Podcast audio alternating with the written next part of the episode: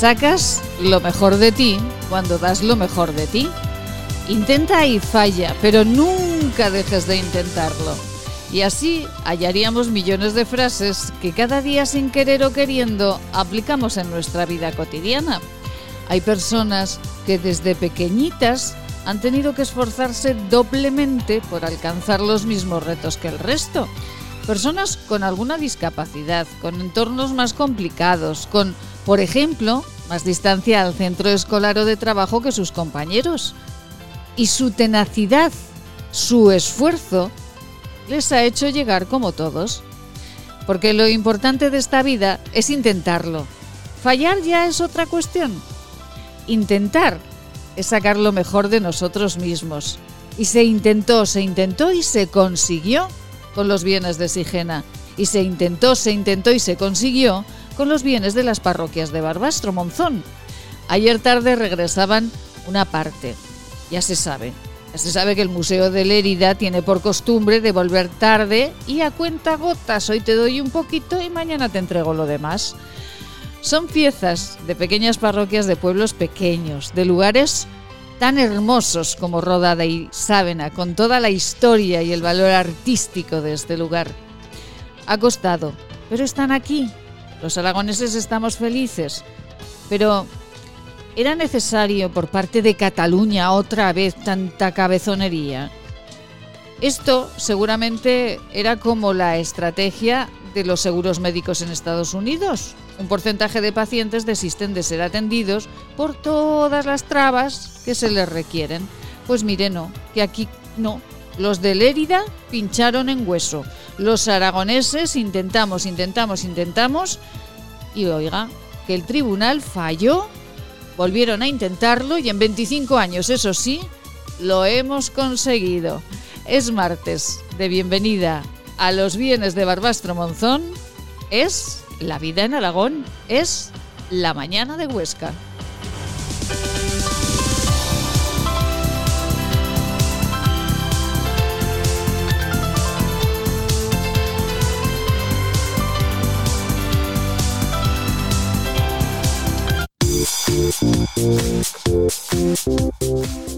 Laboratorios de IDES patrocina los titulares del día. Y les contamos, como ya saben, que ayer tarde en una furgoneta llegaban a Barbastro dos cajas que contenían 23 de las 111 obras pendientes de entregar, pendientes de entregar por el Museo de Lérida a Barbastro. El consejero de Cultura del Gobierno de Aragón ha calificado estos días el principio del fin de un litigio que comenzaba hace 25 años. Obras como un cáliz de plata de Bafalui, copón de metal de capella llegaban ayer y quedan por devolver piezas como la Virgen María y el Niño de Zaidín o piezas de Roda de Isávena. Y como escucharon ayer en este programa, el presidente Lambán, el mismo anunciaba que padece cáncer de colon y que continuará al frente del Ejecutivo aragonés. Y buena noticia, bajan los casos de COVID y el gobierno de Aragón se plantea esta semana reducir el nivel de alerta en muchas poblaciones aragonesas.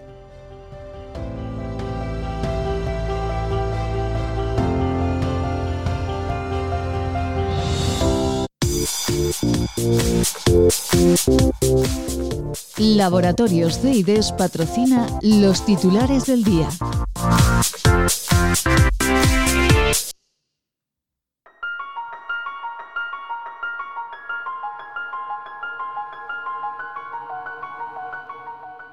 Nubes, nubes, nubes, nubes. Eh, sensación de más frío del que realmente hace esta mañana.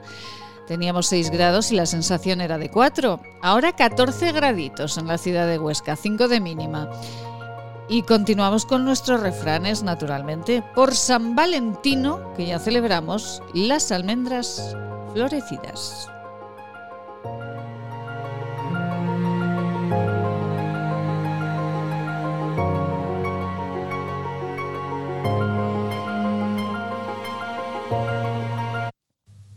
Hola a todos, soy Juan Vidaller, médico del Centro de Salud de Rastro, y estoy aquí para recordaros que una simple reunión familiar puede traerte de regalo 40 días en coma o incluso la muerte. Hola, soy Cristina Lueza, médico del Centro de Salud, tu médico. El hospital se llena de pacientes COVID. Si te accidentas o tienes una enfermedad, no tendrás sitio en la UCI. Hola, soy Carri Badía, enfermera del Centro de Salud desde hace 30 años. Tengo un mensaje para ti. Ya tendremos tiempo de estar con los amigos y con la familia, si esto termina. Depende de ti. Hola, soy Ana Monclus, directora de Enfermería de Atención Primaria del sector de Barbastro. No puede ser que después de siete meses de pandemia estemos igual o peor. Nosotros estamos para ayudarte. ¿Y tú? ¿Tú qué haces para que el centro de salud y el hospital no se colapsen? ¿Tú qué haces para que nuestros mayores no se mueran?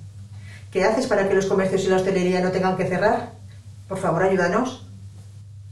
Colabora y corta la cadena de contagios.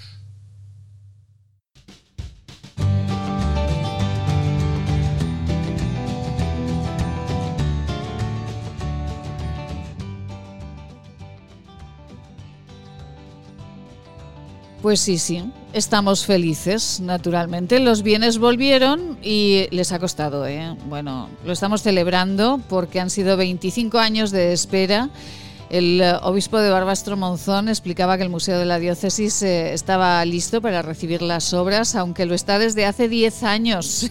el, Museo de la Diócesis de Barbastro Monzón está listo desde hace 10 años ya para recibir esos bienes. 25 años de litigio.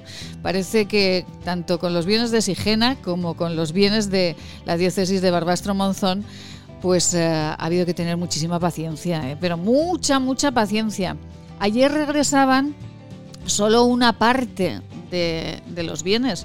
Solamente llegaban 23 de las 111 obras pendientes de entregar por el Museo de la Herida, que las irá entregando como acostumbra él, pues a cuentagotas. Son obras eh, muy hermosas de pequeños pueblos, de pequeñas iglesias de esta comarca y bueno, estamos muy felices de verdad de que esas obras ya estén regresando a nuestra, a nuestra tierra. De ello les iremos hablando a lo largo de esta mañana de Huesca, en la que también les hablaremos de educación y les hablaremos de cuestiones que, que nos importan enormemente a todos, como nos importa a todos y también al Justicia de Aragón. Le importa cómo va el asunto de la vacunación. El Justicia pide al Gobierno de Aragón instrucciones sobre la campaña de vacunación de COVID-19 en Aragón. En estos micrófonos, en esta casa, ustedes han escuchado a médicos, a investigadores, hasta el presidente del Colegio de Médicos de, Huesca, decía que las instrucciones a veces no habían sido muy claras. Ángel Dolado, muy buenos días. Hola, buenos días y encantado de estar con todos ustedes. Un placer saludar al Justicia de, Aragón. Ángel, ¿han llegado muchas eh, quejas, consultas al justiciazgo hablando de las vacunas? Bueno, pues yo creo que hay que ahora mm, lanzar un mensaje tranquilizador. Nosotros eh, saben que abrimos un oficio el 27 de enero pues por la alarma social que se había generado por una serie de casos eh, que eran públicos, Luesia, Asín, Castejón, Daroca, y mm, también por ciertas manifestaciones relativas al obispo Polanco y alguna residencia. Y ese es el motivo principal por el cual, además de otras ocho quejas particulares que teníamos, abrimos el expediente de oficio. Pues yo no sé si fue por un efecto de prevención general, de aviso a navegantes o de hacer hincapié que ya estábamos sobre el asunto, que a partir de ese momento puedo asegurarles que no tenemos ningún caso anunciado más. Por eso he señalado o he concluido en el informe que notificamos ayer al mm, Departamento de Sanidad es que el proceso de vacunación a estos efectos sí que va correctamente y que los supuestos de irregularidades creo que fueron meramente anecdóticos. Ahora bien, para dar todavía mayor seguridad a nuestros sanitarios, lo que venimos a decir es que tiene que ser la propia Administración la que establezca una serie de instrucciones claras y específicas previas estableciendo incluso sistemas subsidiarios o principales de prioridad en las vacunaciones y luego lo más importante, si se detectan o se denuncian irregularidades, que no se diga que son bagatelas, sino que se inicie un proceso de investigación. Y esas son las dos conclusiones principales, que el procedimiento ahora sí está yendo bien, pero que para mayor garantía de nuestros sanitarios se tienen que concretar esas instrucciones y si se denuncian irregularidades se tienen que controlar, perseguir e investigar. Y eso es lo que venimos a decir. Señor Rodolado, es que claro, eh, aquel, aquella denuncia del jefe de la UCI del Hospital Obispo Polanco, eh, lo eh, recordamos porque además estuvimos charlando con compañeros de, de, este médico, que con compañero suyo de urgencias, bueno, pues, pues nos, nos puso en alerta absolutamente a todos, ¿no? En Aragón ha habido casos, aparte de estos, tiene constancia el justicia, casos como en otras comunidades autónomas de si el consejero, si el concejal, etcétera, etcétera.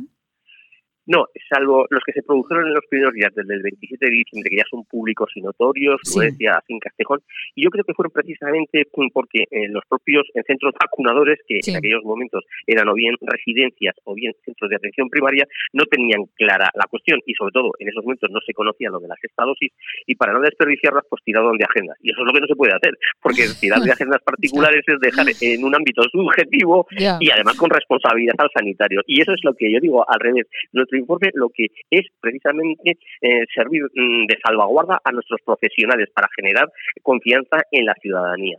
Y por eso los criterios de prioridad principal y subsidiarios tiene que establecerlo la Administración. Pero he de decir que, salvo esos supuestos, también hubo eh, por aquellas fechas también alguna queja en la mancomunidad de la Ribera Izquierda del Ebro pues y también de Daroca, de, un. Sí, Ángel. Eh, bueno, pues vamos a intentar de nuevo volver a, retomar la comunicación con Ángel Dolado, Justicia de, Aragón. Nos estaba comentando que eh, hubo casos, como los que recordarán ustedes, de la denuncia del jefe de la Unidad de Cuidados Intensivos del Hospital Obispo Polanco y eh, también hubo otros casos en Daroca. Eh, nos estaba comentando el Justicia de Aragón que también en la, ribera izquierda del Ebro también algunos casos que se denunciaron pero bueno, que en este momento no, el justicia no aprecia ningún tipo de generalización en las posibles irregularidades de dicho proceso y eh, reconoce la labor de los profesionales sanitarios que ante esta situación epidemiológica y científica cambiante, pues eh, han tenido en ocasiones que tomar eh, pues decisiones que en, otras circunstancias pues, pues no hubiesen tomado, no hubiesen realizado diferentes protocolos que, que, en este momento han, utilizado. También es verdad que, como nos han comentado todos los profesionales que pasan por los micrófonos de, este programa, de esta casa, pues, eh, eh, eh, pues en muchas ocasiones no hay instrucciones precisas de cómo poner esas vacunas o instrucciones precisas de, cómo llegar hasta esas listas de vacunación. Hablaremos dentro de un ratito, además, con la vicerrectora del campus de la Universidad de Huesca para para hablar de la vacunación que hoy se inicia aquí en el, en el campus de Huesca. Señor Dolado, buenos días de nuevo. Perdone, que se ha cortado la comunicación, sí, correcto. Se ha cortado la comunicación. Me escuchado. Eh, había preguntado si había casos tan notorios como en otras partes del territorio español. Y le decía eh, que no, que incluso tan notorio como el caso de Murcia, donde se han iniciado investigaciones eh, previas desde la Fiscalía, pues no han existido. Y yo decía que el efecto que se produce también mm, con la alarma social generada y al haber incluso nosotros abierto o expediente de oficio, pues yo creo que fue un principio de prevención general o de aviso de navegantes y creo que en Aragón se está haciendo, ya digo, con carácter general de forma bastante correcta. Pues nos alegra muchísimo, de verdad, eh, señor Dolado. ¿Cómo están eh, las residencias, cómo están los mayores que tanto le preocupan a, al Justicia de Aragón? Hombre, pues eh, en este momento muchísimo mejor porque con la que llevamos y con el número de fallecidos y sobre todo con los que tenemos vivos pero realmente no hemos podido atender desde el punto de vista psíquico con la imposibilidad de visitarlo por parte de los familiares, ahora más contentos porque ya hemos oído a nuestra consejera también de Ciudadanía y Servicios Social y Derechos Sociales que va a pedir pues que se empiecen a garantizar un poquito más las salidas, por supuesto con total garantía, pero desde luego esa salud psíquica de nuestros mayores en estos momentos, una vez que ya creemos que nos hemos protegido desde el punto de vista físico con la vacunación, pues la verdad se abre una luz de esperanza, porque todo lo que ha vivido en torno a las propias residencias pues ha sido de un coste tanto personal como psíquico, no solamente ya de nuestros mayores, ¿eh? sino también de todos los trabajadores. Imagínense las situaciones que han vivido para poderles atender de forma digna y adecuada. Pero hoy tenemos, ya digo, un rayo de esperanza porque el proceso de vacunación eh, hemos sido aquí, por lo menos, sí, muy solidarios en que hayan sido ellos precisamente los que hayan iniciado con la vacunación que acabamos de, comenzar. Y además, eh, en este momento imagino que, quejas ya le llegarán poquitas sobre ese asunto y que, bueno, pues todos estamos como, como, más, como más tranquilos. Ayer escuchaba al señor Simón que decía que en este momento el, eh, el índice de COVID en las residencias españolas había bajado y que estaba en aumento el de los mayores que vivían en casa. Claro, porque los hemos tenido en una burbuja exactamente, pero si ahora yo tengo eh, de amigos incluso, dice, pero que hemos tenido muy bien protegidos a nuestros padres, incluso ahora para vacunarlos, ya saben que tendrán que ir a los centros de atención primaria, ¿no? Y pues también tienen miedo, ¿no? Con la climatología y tal, pero es esencial la vacunación. Pero sí que es cierto mm, que a los que han estado en su domicilio y han salido siendo atendidos por familiares y demás, mm. pues han estado muy protegidos, claro. Ese miedo ahí está, pues solo nos faltaría ahora esto, porque es que está siendo tremendo porque el número de fallecidos ya ven que son elevadísimos. Yo espero eh, que podamos hacerlo con garantías. Pues eh, Ángel Dolado, Justicia de Aragón, muchísimas gracias. Eh, gracias por ese trabajo enorme que están haciendo siempre, velando por la salud en todos los sentidos de los aragoneses. Ese trabajo enorme que están haciendo desde esta figura tan esencial en nuestra comunidad autónoma como es la de la justicia. Ángel, un abrazo muy fuerte. A ver si nos vemos prontito. Igualmente, que ya tenemos ganas de vernos personalmente, así es, y poder estar también en estudio y vernos en actividades que a todos nos gustan, como puede ser el teatro, Eso que ya sabes que soy un entusiasta también de todo vuestro trabajo. Lo sé, lo sé. Muchísimas gracias, Ángel. Un abrazo muy fuerte a la familia. gracias, buen día. Eh, bueno, un placer charlar con el Justicia de Aragón. Siempre un grandísimo aficionado al teatro. Siempre que vean ustedes una obra de teatro, sea de un grupo amateur o profesional, ahí verán al Justicia de Aragón, que es un amante del arte de Talía. Unos consejos y hablamos con el sindicato de interinos de Aragón, porque, oigan, que no están nada bien, ¿eh? Ya les escuchamos. Este anuncio terminará en 20 segundos, pero el hambre de millones de personas no acabará nunca si no nos ayudas. Contágiate de solidaridad para acabar con la mayor pandemia que sufre el planeta, el hambre. Porque hay contagios necesarios que no transmiten ninguna enfermedad y salvan vidas. Ayúdanos. Entra en manosunidas.org y colabora. Cuide su salud. CEIDES les ofrece sus unidades de clínica y laboratorio para el diagnóstico y tratamiento de enfermedades infecciosas parasitarias de transmisión sexual y de tránsito digestivo y salud intestinal en Policlínica del Alto Aragón, en la calle Pedro Sopena, número 12 de Huesca. Si quieres, puedes.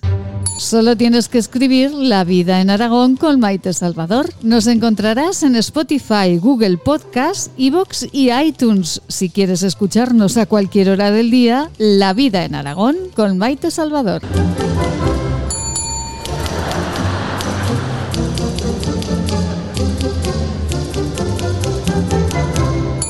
Plaza Imperial, a solo 15 minutos del centro. Cine, bolera, restaurantes, juegos infantiles, pádel, ocio para todas las edades, en las que volverás a enamorarte de Plaza Imperial. Imagina tenerlo todo para pasártelo en grande. Haz tu planazo en Plaza Imperial. Hola radioyentes, soy Seila.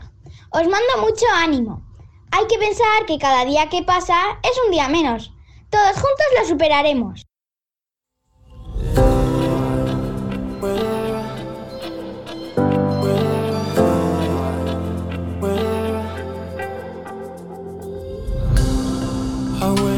Side to side until my trouble come alive.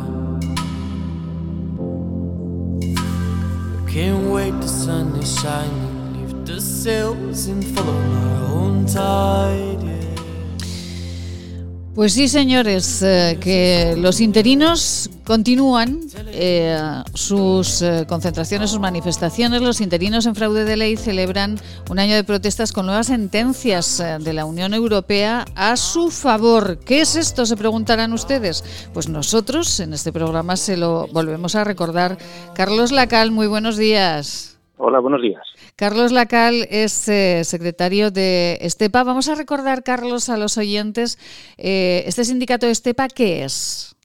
Bueno, pues es un sindicato, no es exclusivamente de interinos, sino es un sindicato que ha surgido por una serie de, carencias que tiene el personal de la administración, en este caso del gobierno de Aragón, eh, pues que no están cubiertas por el resto de sindicatos que se supone que tenían que velar por la plantilla, que casi pues con los últimos datos está en un entorno de un 40% de personal temporal al que no se le trata pues eh, prácticamente como si no fuera empleado público y, entonces pues bueno pues la, la propia necesidad ha hecho que los trabajadores pues buscáramos otras otras líneas de, defensa de nuestros intereses. Y por eso hicimos un sindicato que se llama STEPA, Sindicato de Trabajadores por el Empleo Público de Aragón, que está integrado en una intersindical, es decir, no solo somos un sindicato suelto, sino que estamos en una coalición para entendernos de otros sindicatos que no solo, de, no solo son de trabajadores públicos, sino que tenemos pues ferroviarios, trabajadores de la OPEL, eh, pues, que se llama el sindicato Stopel, el,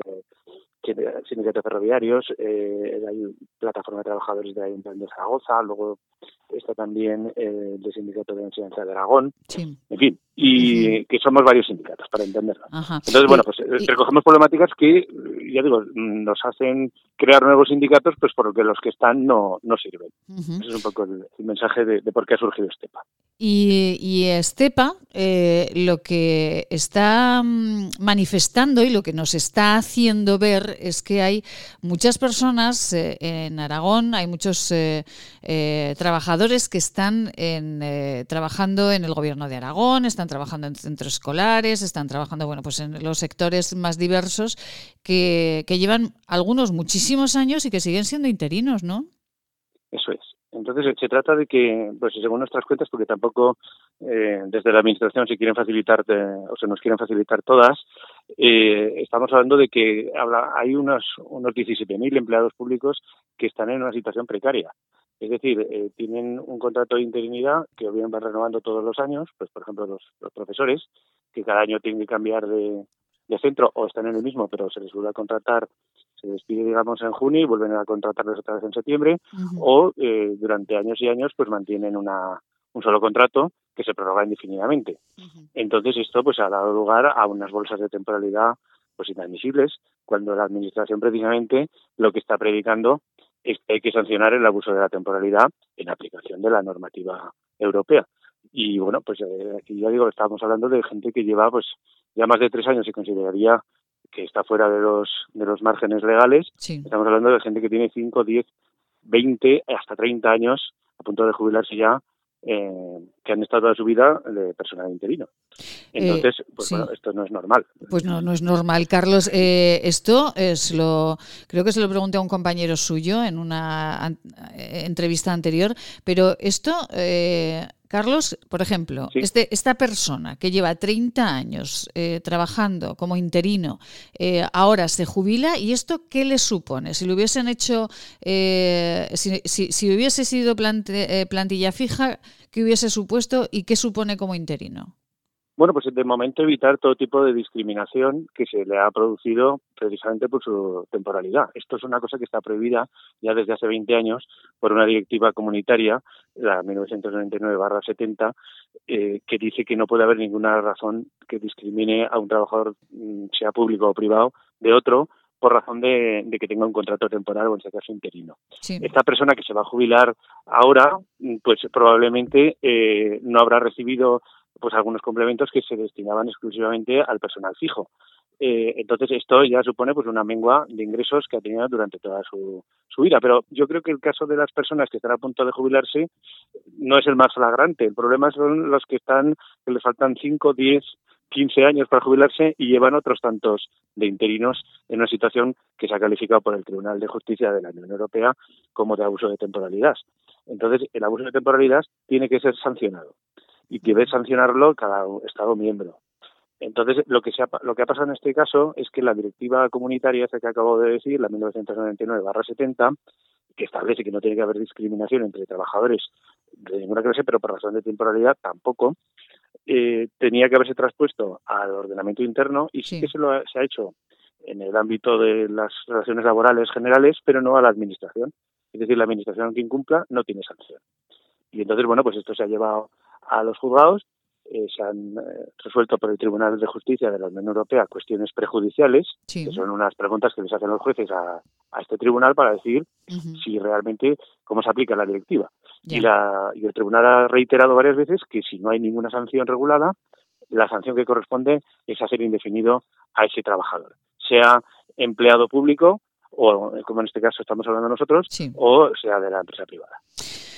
Ay, Dios mío, de verdad. es un poco eh, complicado. no, no, no, no, eh, pero, lo ha explicado. sí, usted lo ha explicado clarito, clarito, clarito. Lo que nos parece una barbaridad es que haya eh, profesionales, que haya personas que lleven 30 años de interinos y que, y, que se vayan a jubilar con una merma enorme en, en su, pues en su jubilación, ¿no? Después de, de tantos años trabajando. ¿Dónde hay, ¿dónde hay más interinos en la administración pública? Eh, aquí en Aragón? ¿En qué, ¿En qué parte? ¿En qué pues, sección? Pues sobre todo donde más donde más acumula la interinidad, pues, digamos que había una, una doble situación. Primero serían algunos sectores, como es el caso de educación y sanidad, donde por la rotación que se lleva y porque realmente no se quieren dimensionar las plantillas con las necesidades que, que se precisan, es decir, la Administración lo que no quiere es establecer una plantilla de funcionarios fijos porque si no, eh, no puede en un momento determinado pues eh, amortizar plazas, en fin, que tiene una serie de,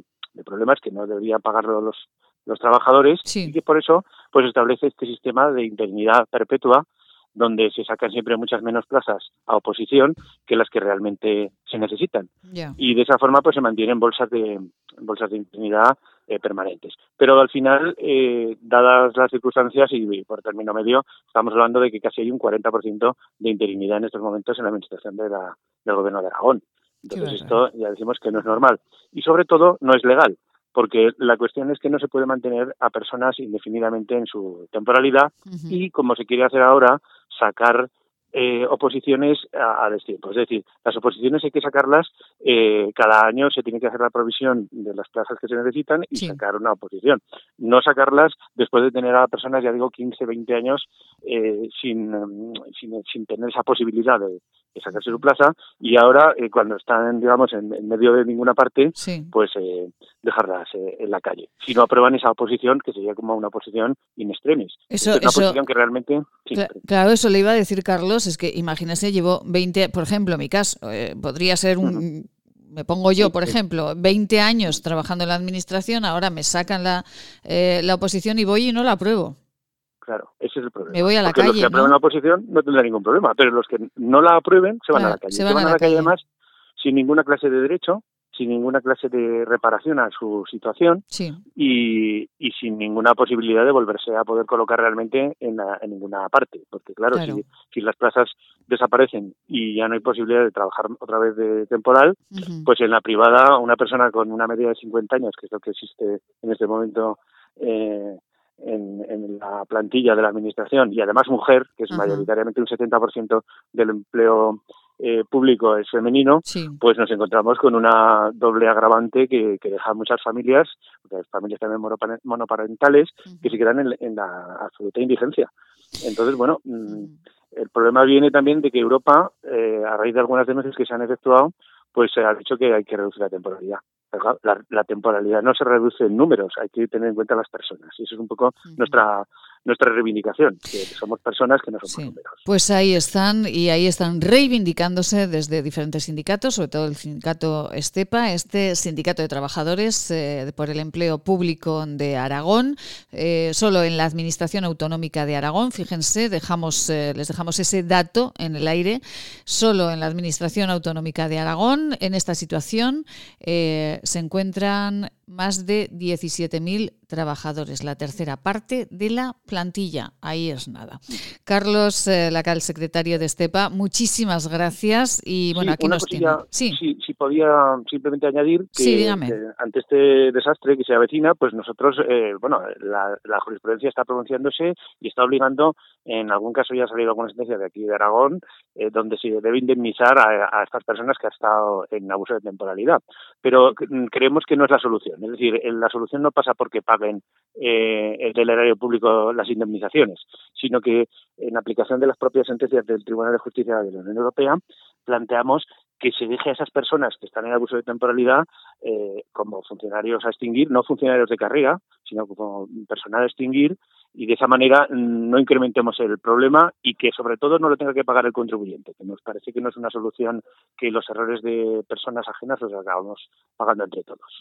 Pues eh, nos parece una gran medida. Carlos, un abrazo muy fuerte y aquí, aquí, aquí estamos para lo que necesiten. Muchísimas gracias. Muchas gracias, muchas gracias. Gracias, buen día bueno, ¿cómo está la administración? Es que, claro, todo va saliendo, al final uno se cansa, se cansa y al final, pues claro, naturalmente uno tiene que salir a la calle y, eh, decirlo, imagínense, 30 años de interino y eh, sacan la plaza y la pierdes. Bueno, pues... Eh, en fin, vamos con unos consejos y como cada día a sentir como la naturaleza hace mucho bien en nuestra piel con Marcela Valoroso. Se lo contamos cada mañana. Vivimos intensamente Aragón. De lunes a viernes, en Es Radio, La Vida en Aragón, con Maite Salvador. ¿Quieres regalar salud y belleza? ¿Agua micelar, ser un jabón de manos, hidrogel, pasta de dientes? Acaricia a las personas que quieres con la cosmética bio creada por la farmacéutica Marcela Valoroso. Encuéntranos en esquinature.net con descuentos especiales hasta final de mes. Y si quieres un regalo diferente de empresa, seguro podemos ayudarte. esquinature.net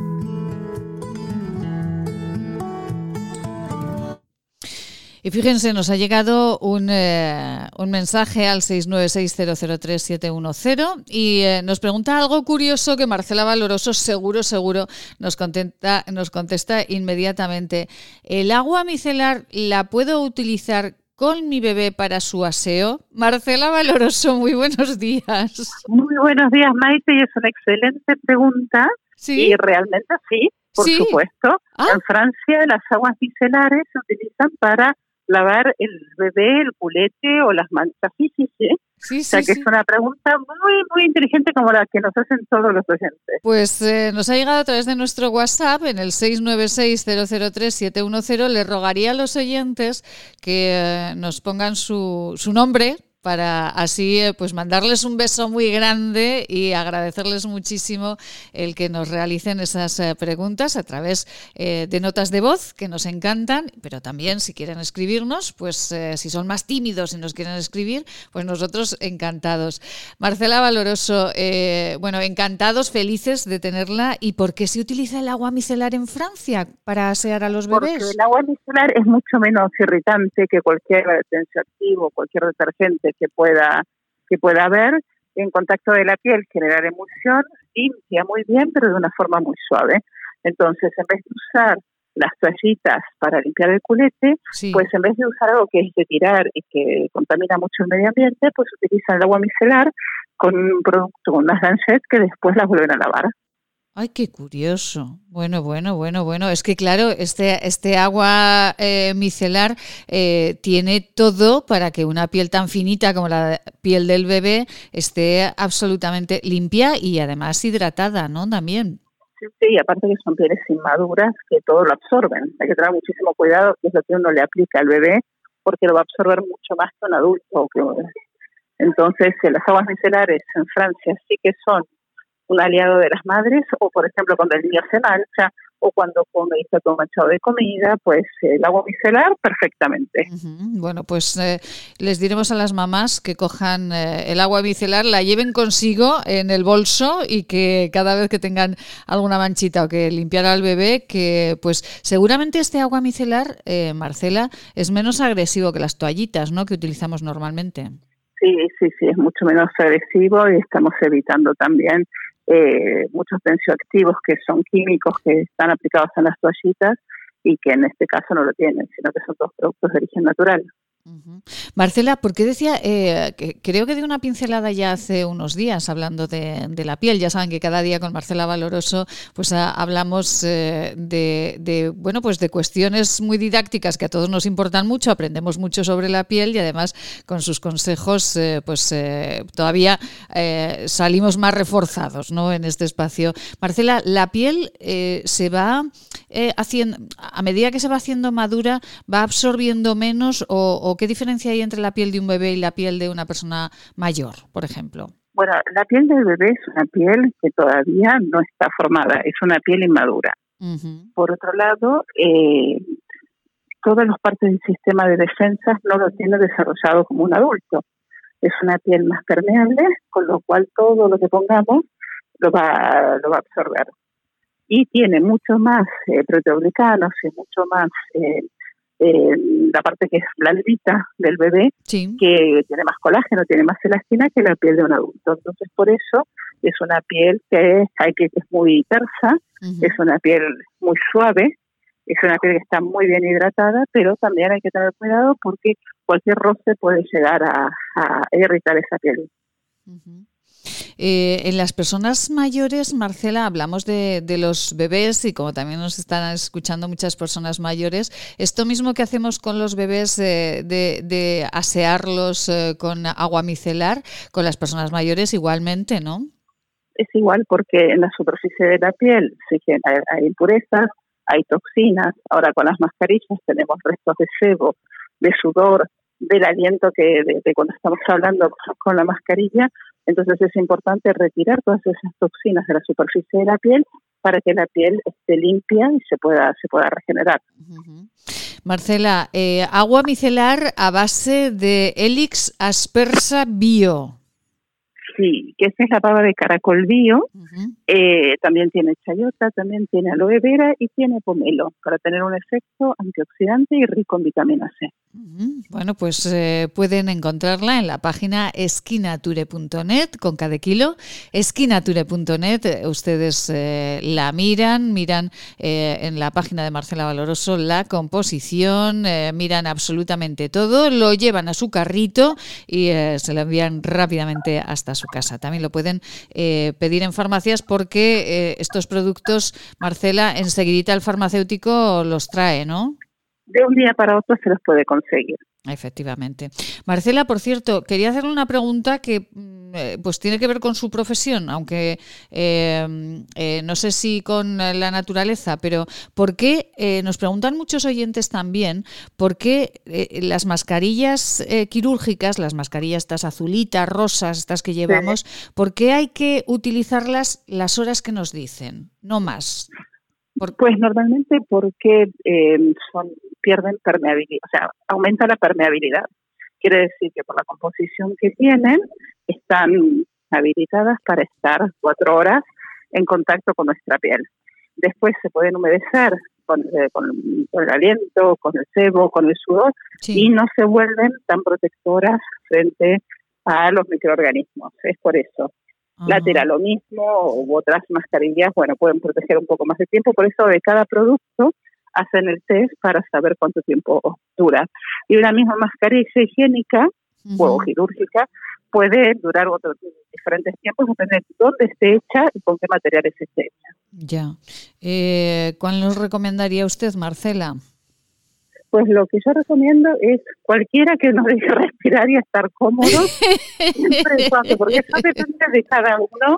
Eh, realmente algunos no, no, soportan las de tela, otros les encantan las de tela con filtro, otros las SOCB2. Eh, a ver, la verdad es que yo no sé porque no, no he leído todos los estudios con cada tipo de mascarilla. Y es más, cada proveedor de mascarillas debería hacerlo.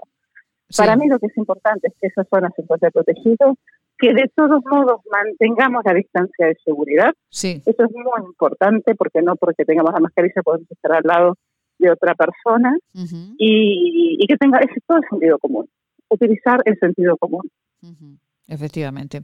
Marcela, que veo que está eh, de oferta especial el contorno de ojos Biodelixion, que no me lo había dicho. No, sí, es verdad, es verdad. Eh, porque como el tema de las mascarillas hace que utilicemos más los ojos, pues eso está en una oferta especial para que puedan descubrirlo a un precio más asequible. Bueno, pues el contorno de ojos bio de Elixion lo pueden encontrar en la página de esquinature.net a un precio eh, más rebajadito para que esas, eh, esas, esas, ojeras que a veces se nos ven, esas bolsas, que, que, ahora últimamente, claro, es que nos encierran la cara, con la cara tan bonita que tenemos Marcela, nos encierran la cara y claro, los ojos también los tenemos bonitos, pero si te levantas un buen día que has dormido menos, pues fíjate tú, ¿no, Marcela? Pues eso, por eso hay que cuidar la mirada y de una forma lo más natural posible y con esta que tiene un efecto Botox. ¿Ah, sí? Sí, sí, sí, tiene un efecto Botox porque tiene una planta de Madagascar que se llama Gatulin Expresión, que a las dos horas de aplicar se ve un efecto regenerador. Bueno, pues esto, esto hay que ponérselo inmediatamente. Esto hay que ponérselo ya para que. Bueno, yo tengo un amigo que le voy a recomendar este Elixium contorno de ojos porque duerme últimamente un poco regular. Le voy a decir que se lo ponga y así, bueno, se le va a quedar la mirada espectacular. Eh, Marcela, y además estos días, como comentamos siempre, eh, que con esa mascarilla se nos queda ahí como aprisionado todo, ¿verdad? Y que todo nos sube a los ojos, pues hay que cuidarlos un poquito más. Exactamente, hay que cuidarnos y cuidarnos en todo sentido. Eh, esto de la pandemia viene para largo, no tenemos que relajarnos, pero hay que vivir, hay que salir, hay que disfrutar y hay que cuidarnos.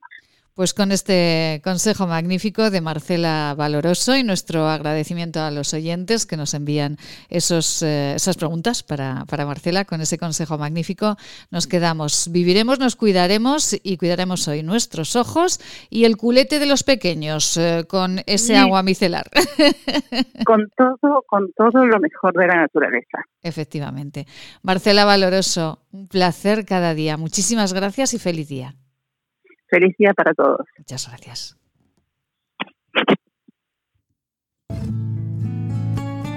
¿Quieres regalar salud y belleza? ¿Agua micelar, ser un jabón de manos, hidrogel, pasta de dientes? Acaricia a las personas que quieres con la cosmética bio creada por la farmacéutica Marcela Valoroso. Encuéntranos en esquinature.net con descuentos especiales hasta final de mes. Y si quieres un regalo diferente de empresa, seguro podemos ayudarte. esquinature.net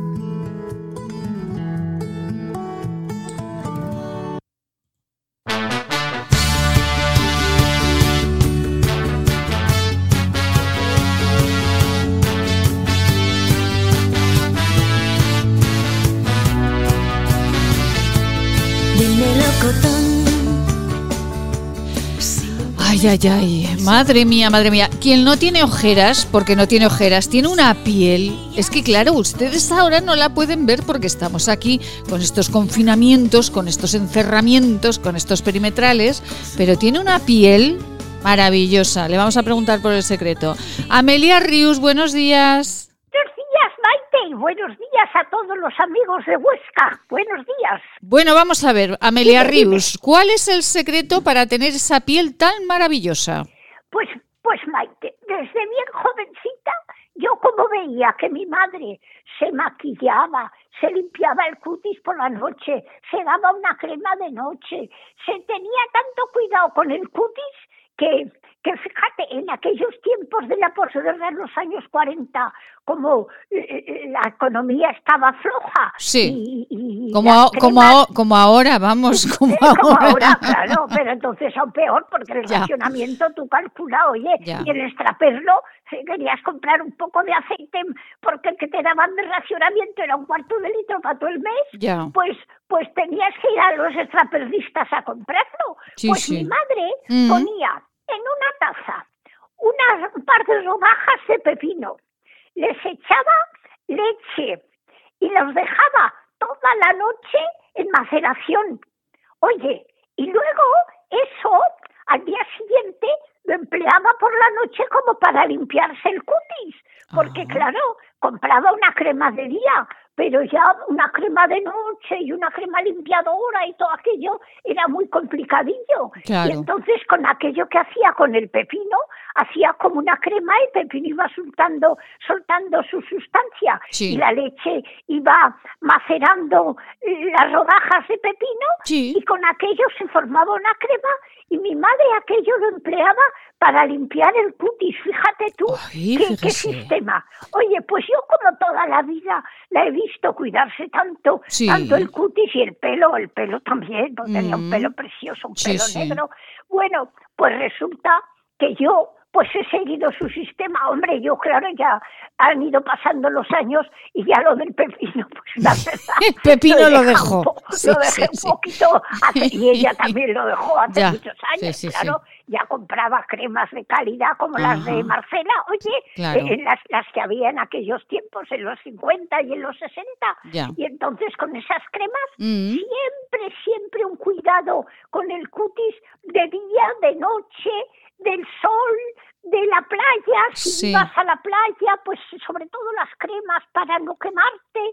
Bueno, que he tenido siempre mucho cuidado. Y Bueno. claro, si, si tienes cuidadico, Mm. pues se nota, se nota. si Hombre, te se nota muchísimo porque si te tienes... dejas, si te dejas, pues entonces, claro, te llenas de arrugas, de, Claro. de, de- todo lo que quieras, te puedes llenar. Pero hay que cuidarse, las mujeres nos tenemos que, que cuidar, porque, oye, nos gusta estar guapas, déjate de historias. Pues Y las que no naturalmente. somos muy guapas, pues aún más. Ay, claro. no, no, pero si usted es un bellezón, pero vamos a ver, es que los un oyentes... bellezón, para que te voy a contar. Un bellezón, un Yo bellezón. me, me conformo, me conformo con como soy. No, no, no, no. Vamos a ver, que el otro día cuando fuimos a verla, aquí el gestor de contenidos y quien les habla la locutora, dijo el gestor de contenidos, pero ¿quién es ese bellezón que sale al balcón? Pues era Pero Amelia. Maite, si casi no me vería y si era de noche. Pero como que no la vimos, pero si un bellezón como usted irradia luz allá donde Era esté. de noche y ¿Qué va? un tercer piso. Que no, Y- que no. Yo, yo os veía a vosotros,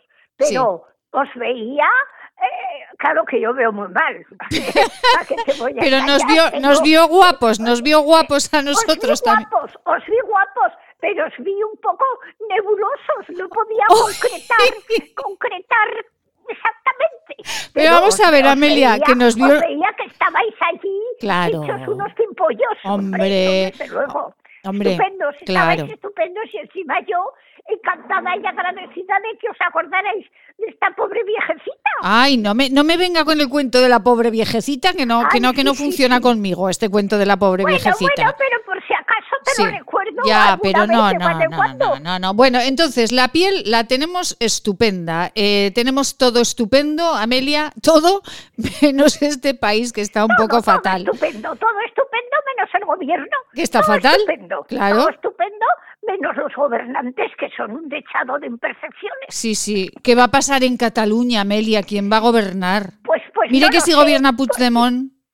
Porque como hay dos que están empatados, el del PSOE y el otro, Sí. a 33, pues oye, los del 33 se juntarán, se juntarán para, para gobernar un día uno y otro día otro. Ah, y así, bien. todos contentos, oye. Sí, esto es ya sabes que allá en Cataluña el caso es eh, estar, estar en el, bueno, en Cataluña y en todos los sitios. Ya. El estar en el, oye, pero has visto Lambán, pobrecito, ¿te acuerdas que te dije que estaba tan malito? Sí, sí, sí, lo que me había recuerdo. visto yo tan mala cara. Sí, Oye, señora, yo lo sí, señora. malísimo. Sí, sí. Pues fíjate, ahora con que nos ha salido, Sí. con que tiene un cáncer de colon, pobre Ya, señor. ya. Pues Ay, eh, le- ayer, mía. ayer le mandamos, eh, pues, eh, pues naturalmente nuestro deseo Hombre, de pronta recuperación Vuestros y que, saludos y vuestra, Efectivamente. afecto, claro, claro, claro. naturalmente, para Sí, que, sí, porque lo cortés no quita lo valiente y en esta No, no, vida claro, lo más no tiene que importante ver, es, No tiene que ver que sea el partido contrario para que, para que nos duela y, y nos, nos unamos a él, para que se ponga pronto buenecico, porque ahora hay muchos adelantos, Claro Maite, y que no, sí. hay, no hay que pensar tampoco en lo peor. Claro ¿qué que sí. Y que en la Además, vida- Fíjate Sí. es valiente el hombre Sí. que quiere seguir gobernando y seguir en su trabajo y en su puesto y haciendo siempre lo que está haciendo como si no estuviera enfermo. Ya. Fíjate, Oye, eso tiene un mérito. Efectivamente. Porque te hubiera dicho, pues nada, presentó la dimisión. Oye, pues no, ha hecho muy bien. Me parece estupendo. Efectivamente. y le mandamos. Habla mucho, mucho en su favor. Le mandamos un beso muy grande y un abrazo para que se recupere pronto. Y todo lo que necesite, pobrecito, nada, Efectivamente. Y, que, y animadísimo y a trabajar, que tenemos muchos problemas en Aragón, hijo. Sí, y tú madre los vas mía. llevando, los vas llevando buenamente como, como te dejan, como te dejan. Como nos dejan, como nos dejan. Claro, Ay, Amelita, me ha gustado mucho la crema esta de su madre, me la voy a hacer yo, ¿eh? Que tenía pepino, leche. Y claro, las niñas también nos lo poníamos, ¿qué Ah. te crees? Veíamos que mamá lo hacía Sí. pues, y nos decía, oye, que, que tendré que hacer otra vez enseguida otra tacita. Sí. Ah, mamá, pues la haces, porque en total estábamos en el campo y los pepinos estaban allí de castigo. Mira, Amelia, que me gusta mucho esta conversación de los pepinos, la huerta y que estaban allí, que vamos con los servicios informativos, pero la vuelvo a llamar después de los servicios informativos, Ah, pues cuando que quiero hablar de la huerta y los pepinos. Venga, ya sabes, venga. que aquí estoy yo, Venga. rodeada de mis instrumentos. Musicales. Musicales, Hasta ahora mismo, volvemos enseguida. instrumentos instrumentos.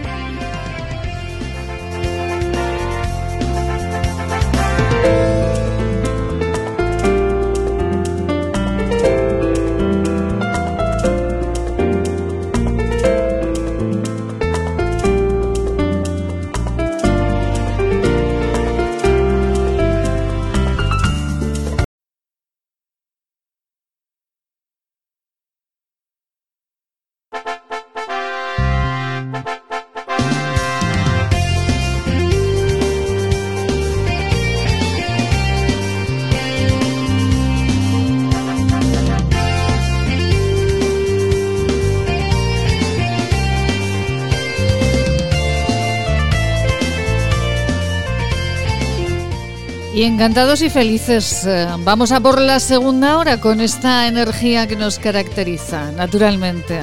Hay que sonreírle a la vida a pesar de los pesares. eh, todos, absolutamente todos, no se crean que los que estamos aquí haciendo este programa también hemos sido pinchados estos meses por el dolor, por el COVID y por y por muchas cuestiones de la vida. Pero hay que sonreír a la vida, hay que tener esa actitud de continuar hacia adelante, de, como decía el poeta aragonés, dejad que los sueños me arañen, que me hieran, pero no permitáis nunca que los sueños eh, mueran.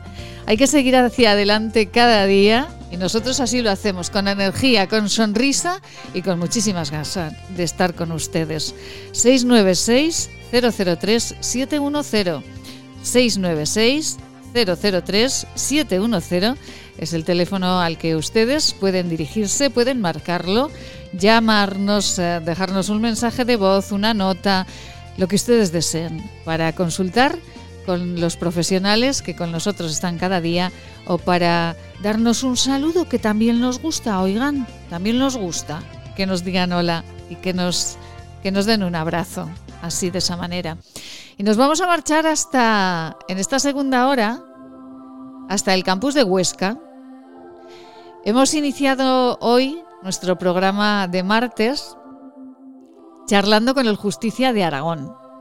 Dice el Justicia que ya no se han producido, que sepa él, que tenga constancia, no se han producido más problemas con la vacunación. Recuerdan aquel jefe de la UCI del Hospital Obispo Polanco de Teruel que decía que se estaba vacunando a gente que no se debía, que lo primero eran los sanitarios, etcétera, etcétera, y después el resto.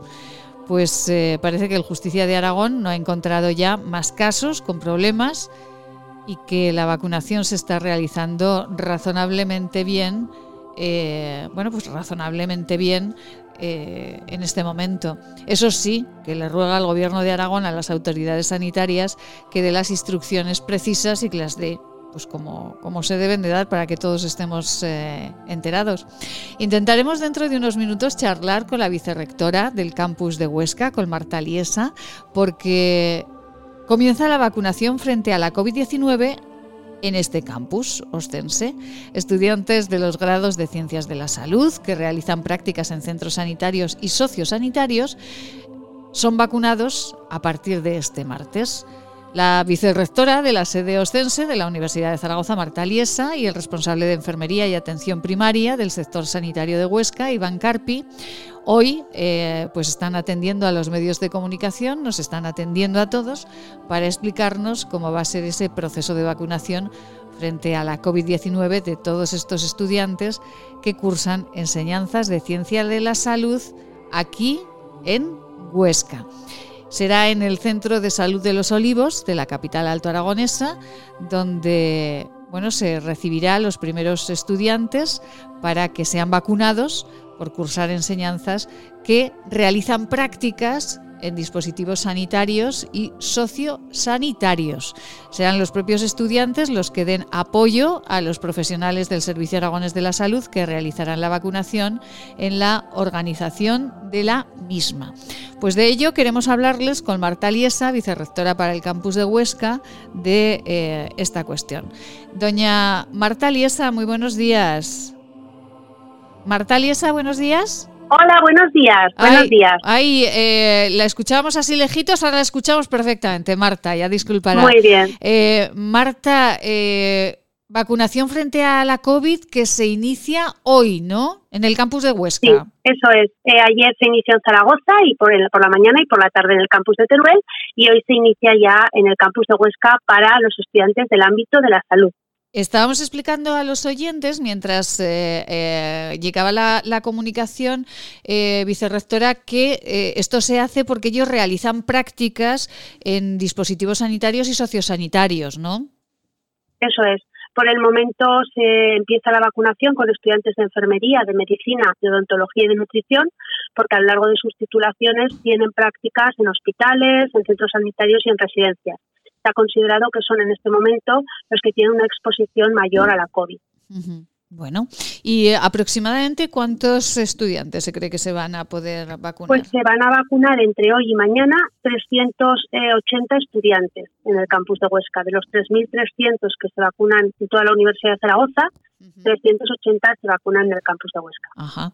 Y eh, bueno, ellos, los estudiantes sin problema, ¿no? Los estudiantes preparaditos y, ahí pendientes. Eh, ¿En qué centro de salud se van a vacunar, Marta? Sí, se van a vacunar en el Centro de Salud de los Olivos. Empieza hoy a las 13 horas, a la una. Eh, la vacunación ha sido lógicamente voluntaria y el procedimiento fue pues que a principios de febrero se le mandó a todos los estudiantes eh, unos, un correo electrónico informándoles de que se les iba a vacunar y pidiéndoles su consentimiento. El, más o menos el 70, en torno al 70% de los estudiantes de estas titulaciones dijeron que sí, entonces se agendaron, esos listados se mandaron a Sanidad, a Salud, eh, Salud los agendó y a partir de allí, desde la Universidad de Zaragoza, hemos llamado uno a uno a estos estudiantes para que conozcan la hora y el día que les toca su vacunación. Y señora vicerrectora, lo que pienso es, eh, aquellos estudiantes que no han querido vacunarse, eh, ¿van a poder seguir haciendo las prácticas o no? Sí, sí, sí, sí, claro que sí, sí ellos van a poder hacer las prácticas, es una decisión personal, eh, no es obligatoria la vacunación, por lo tanto es voluntaria y ellos continuarán con su, con su practicum. Bueno, pues eh, eh, ahí está esta noticia que nosotros queríamos darles a, a todos los oyentes. ¿Cómo está el campus, vicerrectora? ¿Está todo funcionando dentro de la normalidad que se puede tener en un campus en estos momentos? Sí, la verdad que sí, ¿eh? la situación ha mejorado. Este año pues ya hemos tenido las docencias semipresenciales, ganando muchísima presencialidad, cumpliendo eso sí con todas las normativas sanitarias. Los exámenes ya han sido presenciales en prácticamente todas las asignaturas. Eh, por lo tanto, bueno, pues está volviendo un poco a cierta normalidad. Bueno, pues eh, eh, nos alegra muchísimo de verdad. Y eh, en el caso de la Facultad de Enfermería, Atención Primaria de, Salud de Huesca, este año los universitarios han aumentado el número, siguen siendo aproximadamente como en años anteriores los que se matriculan.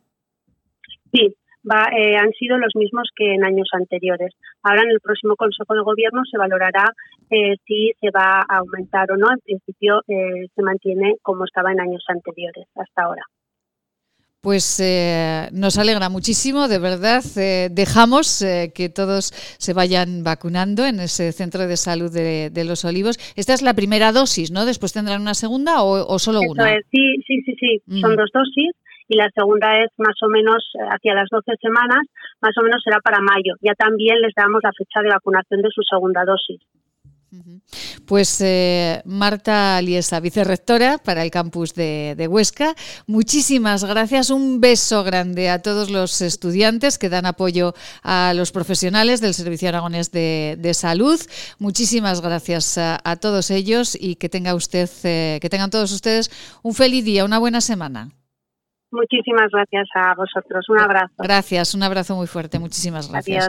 Bueno, pues ahí tienen a todos los estudiantes de enfermería y atención primaria eh, del campus de Huesca que se van a vacunar, todos aquellos, el 70%, que han decidido vacunarse y que van más tarde a seguir con sus prácticas pues, en los diferentes servicios a los que eh, han sido asignados servicios, dispositivos sanitarios y socios sanitarios de Huesca, capital, y también de la cercanía en la provincia. Y bueno, del campus de Huesca Campus Campus, pues mucho campus eh, el que tienen eh, los agricultores y ganaderos en toda la provincia de Huesca y en toda la comunidad autónoma.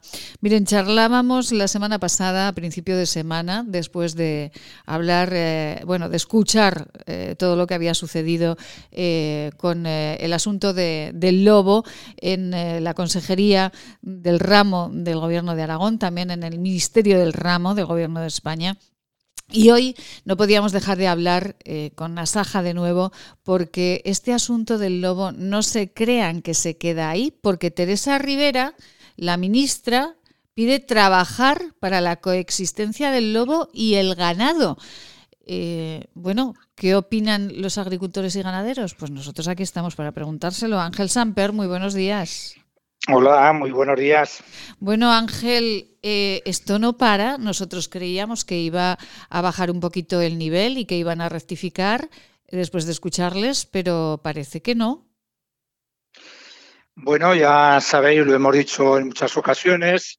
Eh, desde Asaja, pues editamos en el 2017 una editorial que dejábamos las cosas muy claras que se titulaba El hombre lobo, nuestra lucha no está contra el lobo, está contra el hombre lobo. Eh, Teresa Rivera eh, encarna eh, aquello que decía Conrad Loren, que bueno, hemos encontrado el eslabón perdido entre, entre el hombre de las cavernas y, y, el hombre civilizado que somos nosotros. bueno, Teresa Rivera es el hombre lobo, encarna al hombre lobo es aquello que eh, nosotros venimos denunciando en todas nuestras líneas editoriales a través de hace mucho tiempo, eh, que esa desviación que se está produciendo del conocimiento de las necesidades del medio rural y el insulto constante y permanente, eh, pues,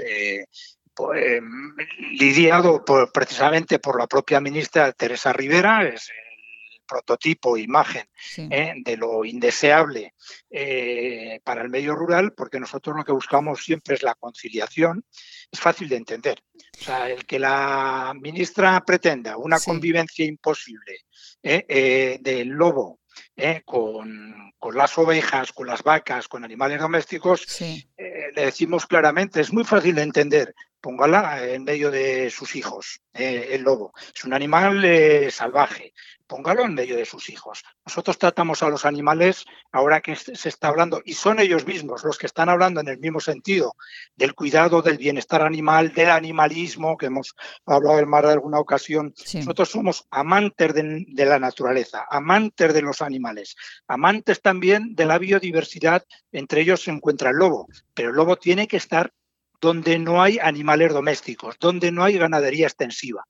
Los que lo quieran tener, nosotros lo hemos dicho en alguna ocasión, eh, suelen ser urbanos y no queremos entrar en, una confrontación entre el mundo rural y el mundo urbano, porque eso es indeseable.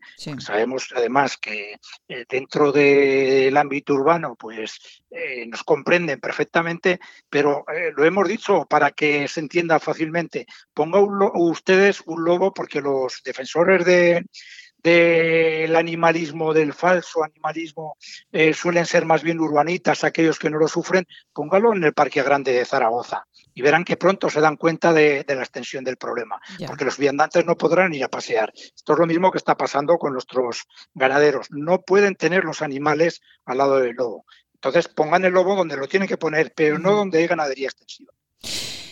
Eh, bueno, no se puede ser más claro, ¿eh? Ángel Samper, secretario general de Asaja no se puede ser más claro y creo que, además estamos en un punto, Ángel, en el que hay que decir las cosas claricas, porque si no nos vamos con eufemismos y nos vamos eh, con metáforas que no nos llevan a ningún, a ningún sitio. Bueno, nos llevan a que los ganaderos, cuando dejan, eh, cuando llevan a sus ovejas eh, al monte o cuando las llevan a, a, lo alto, al valle, eh, pues se quedan sin ellas porque el lobo aparece y como es un depredador, pues, pues las come. ¿Por qué toda esta cuestión en este momento? ¿Es una cuestión meramente política? ¿Es una cuestión de afianzar y de dejar titulares porque ya podemos estar haciendo campaña política? Eh, mira, eh, todo esto viene desde hace mucho tiempo porque hay una inoculación eh, de un relato, de una ideologización de cuestiones que estamos sufriendo en la sociedad. Ahora venimos de, y aunque pues no es mi terreno, no me voy a meter, pero me meto, es las elecciones catalanes, ah, catalanas, es el, el egoísmo, es el independentismo, es la desconexión, cuando es todo lo contrario ¿eh? Tenemos que practicar la conexión, eh, eh, la relación con el otro, el entendimiento con el otro, el respeto. Todas estas cuestiones son las que tienen que estar encima de la mesa para entender al otro, para entender al ganadero, para entender al medio rural, para entender al que vive la ciudad, para entre todos hacer la vida más fácil.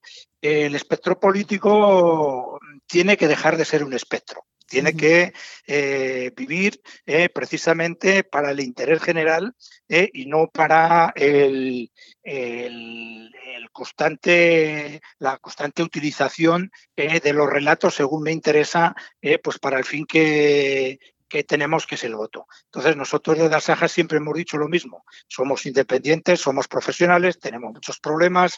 ¿eh? Eh, los problemas siempre van a estar. ¿eh? Estamos para solucionarlos, pero tenemos que estar en el mismo equipo. No es así. No es así, ese es un problema porque la desviación que se está dando del conocimiento es muy profundo. Y, ahí está la, señora ministra, como habéis apuntado. Sí, sí, sí. Teresa Rivera, que está, pues, eh, tras mantener una reunión con los consejeros del ramo, dice, de Castilla y León, Galicia, Asturias y Cantabria, eh, para abordar el nuevo escenario, tras la decisión de incluir todas las poblaciones del lobo ibérico en el listado de especies silvestres, pues dice que sí, que, bueno, pues que el lobo debe coexistir con el ganado y como dice Ángel Samper, secretario general de Asaja Aragón, pero cómo va a coexistir el, eh, el lobo con, con, las ovejas cuando son dos animales que desde luego son absolutamente incompatibles. Ángel, ¿y qué van a hacer ustedes? Eh, ¿Qué pueden hacer si es que pueden hacer algo? Bueno, pues nosotros vamos a tener eh, no la confrontación, porque no nos gusta la confrontación, ¿eh? pero evidentemente vamos a extender toda la, eh, la, fuerza, porque lo que no van a hacer es eh, engañarnos. Ahora ha habido una reunión entre el propio ministro y la propia ministra. el ministro decía que estaba con los ganaderos, que no estaba de acuerdo con, con la ministra, pero tuvieron una reunión y no se les ocurre otra idea brillante, que extender una compensación, una subvención ¿eh? Eh, a través de los ecoesquemas que viene del primer pilar de la PAC. Mm. ¿eh? Y bueno, pues la señora ministra se le ha ocurrido brillantemente y el ministro lo ha recogido. Sí. Es, todavía más. más terrible, Ángel. Sí, que la ayuda que quieren poner para compensar primero. Nosotros no queremos ninguna ayuda porque el lobo no puede estar en medio de las ovejas, con lo cual esa es la premisa número uno. ¿eh? En aquellos lugares donde el lobo tenga que estar, que no hay ganadería extensiva y pueda procurar algún daño ¿eh? pues a, alguna eh, ganadería que pueda estar cercana y tal, pues ahí está lo que es la compensación. Pero no se puede habilitar una ayuda a través de los ecoesquemas del primer pilar de la PAC que sale del bolsillo de los agricultores. No puede haber mayor desfachatez por ¿Cómo, parte cómo? de la A ver, vamos a ver, vamos a ver. Ángel, mm, pare aquí, por favor, porque creo que esto nos tiene que quedar muy claro. Que la compensación que dan por eh, fallecimientos de animales por el lobo sale del propio dinero de los agricultores. Claro, sale de la PAC, de la partida presupuestaria que viene ya de la PAC para otros fines, ¿eh? de esa partida ya que es de los agricultores, porque Sí. ya viene eh, destinada exclusivamente para aquellos fines eh, eh, que vienen en la PAC, lo saca del bolsillo de los agricultores para eh, resarcir el- el- la cuestión del lobo. Eh, nos parece una, una desfachatez eh, y una desvergüenza increíble. Pues, pues no tengan la pero pero cómo se les ha ocurrido pero y además tan tan felices o sea sin, sin levantarse de la silla han decidido esto y ya está Sí, el propio ministro de Agricultura que dice que nos defiende entra Sí. en el juego, en este juego. Bueno, espero que no lo lleven a cabo, pero eso es lo que hay encima de la mesa en este momento.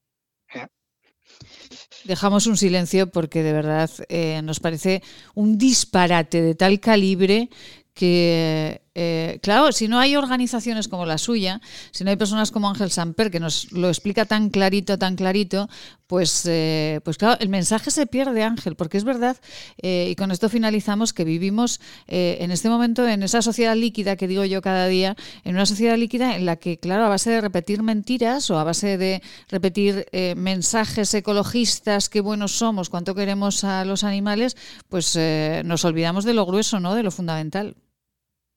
Sí, sí, y por eso nosotros decimos, eh, y mira, ahora tenemos la, la próxima editorial encima de la mesa, eh, que nos viene de la última vez que hablé con vosotros, pues venía un tema que nosotros pues no nos ocupa, ni nos ocupa, porque somos eh, bien pensantes igual, Sí. eh, que sacabas el tema de Bill Gates, ahora nos viene de Davos, pues una recomendación para resetearnos eh, todos. Y nosotros decimos que efectivamente necesitamos un gran reseteo, pero el reseteo eh, lo necesita la estructura política tal como está, con las desviaciones que se están produciendo, Sí. la administración pública, porque la desviación de la administración pública para entender que está al servicio de los administrados y no para complicar la vida de los administrados.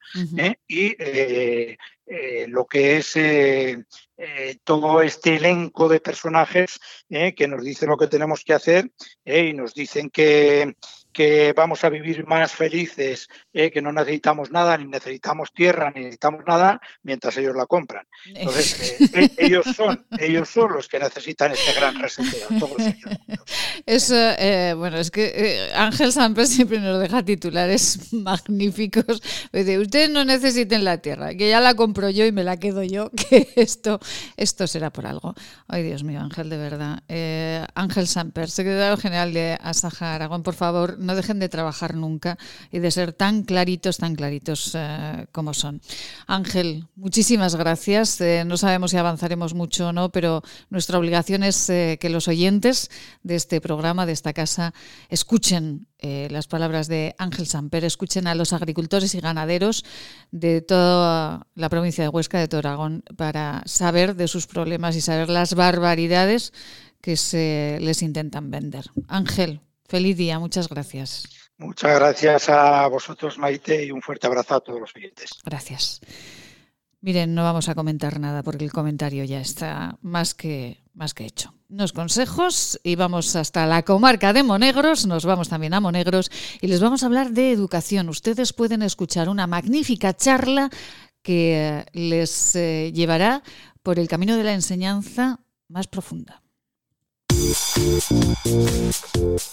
Permítanos darles en forma de infusión para tomar todas las veces al día que necesite una receta que seguro le facilita el logro de la felicidad basada en el equilibrio personal.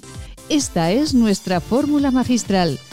Evita los pensamientos negativos. Mantén siempre la sonrisa en tu boca. Evita a las personas que absorben tu energía. Duerme tranquilo. Haz ejercicio, termina el día cansado físicamente y esto te ayudará a olvidar cada noche las preocupaciones que no te dejan dormir tranquilo. No pienses ni hagas nada que apague el brillo de tu mirada. Aleja de tu pensamiento lo que te deja inquietud y pena. Evita dedicar tiempo a lo que no te deja hacer lo que tienes que hacer. Ten siempre tiempo para charlas, encuentros y risas con los amigos y reuniones con la gente que te quiere. Mézclese según arte y añada una cucharada cada vez que uno de los ingredientes esté a punto de acabarse. Es un mensaje patrocinado por el Centro de Estudios y Desarrollos Sanitarios de Zaragoza, Laboratorios CEIDES, calle Cervantes 11 Bajos, teléfono 976 218400. Maite Salvador, Servicios de Comunicación. Hacemos que su publicidad sea una historia de interés. El origen de la belleza está en la naturaleza. Elixium by Tour es la primera gama premium de cosmética ecológica certificada con el prestigioso Ecocer Cosmos Organic. Elixium by Tour, cosmética que atrapa la belleza. Hola radioyentes, soy Seila. Os mando mucho ánimo. Hay que pensar que cada día que pasa es un día menos. Todos juntos lo superaremos.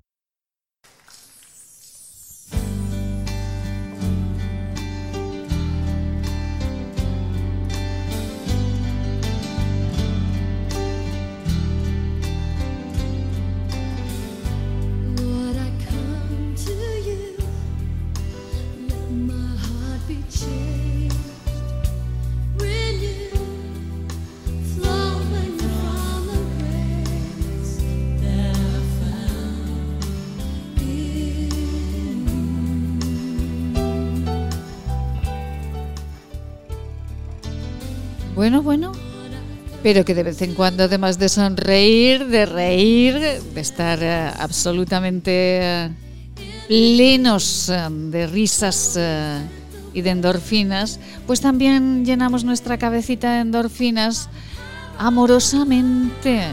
Claro. Besito muy grande a todos. Un beso que les queremos, les queremos muchísimo. Ay, cuánto amor, cuánto amor. Y cuánto amor también ha derrochado una mujer a la que admiro profundamente y respeto. Una mujer que ha escrito un libro magnífico, que además está dando un juego maravilloso a, todos. Eh, una mujer que ha escrito Mujeres líderes en educación del siglo XXI. Ana Farre, muy buenos días. Muy buenos días, Maite. Me hace muchísima ilusión tu llamada y estar de nuevo en tu programa. Me encanta, muchas gracias. Bueno, muchas gracias, Ana María Farré, que entre otras eh, cuestiones en la vida ha escrito un libro, un libro que, que, está dando mucho juego, digo, Ana, porque se están haciendo muchas cosas con este libro, ¿no? Así es, así es. Bueno, el libro nace con una gran vocación social, Maite. Yo es un proyecto personal mío. Yo quería eh, poner en valor eh, el liderazgo femenino en la educación en y desde España en el siglo XXI, que está siendo muy potente. Mm. Hay mujeres eh, realizando proyectos educativos en y desde España al mundo muy, muy interesantes, ¿no? y me apetecía mucho visibilizarlas.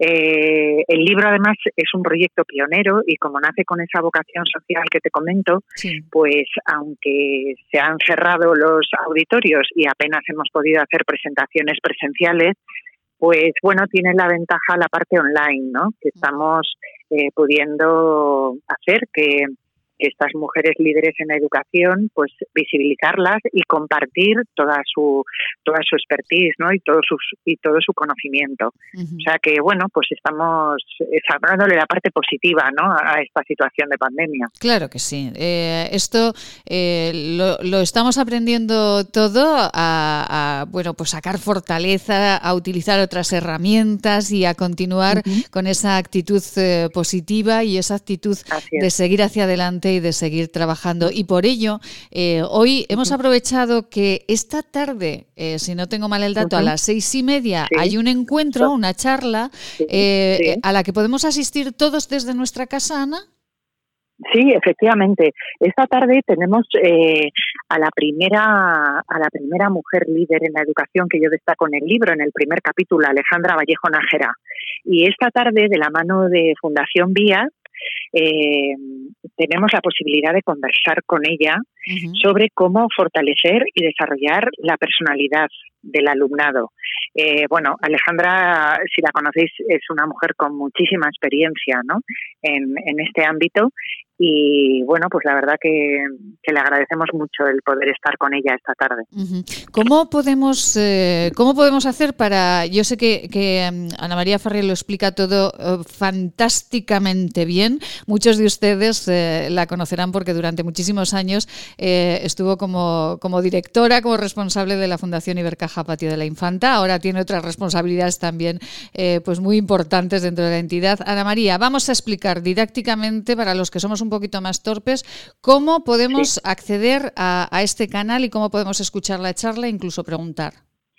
Pues mira, hay que, o sea, la inscripción es gratuita y además empiezan hoy cinco charlas dialógicas con cinco protagonistas del libro que tienen créditos para docentes decretados por el gobierno de Aragón, que esto es muy interesante.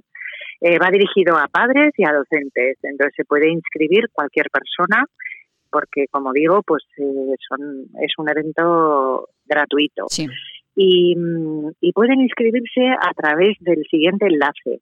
B de Barcelona y de, y de Italia, T de Teruel, punto L de Lérida, Y barra charlas guion dialógicas.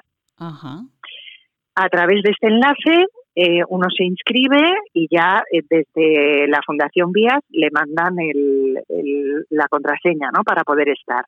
Cualquier duda, pues uno escribe un correo electrónico a comunicación arroba con B, y ahí le, le, solucionan todas las dudas. Perfecto.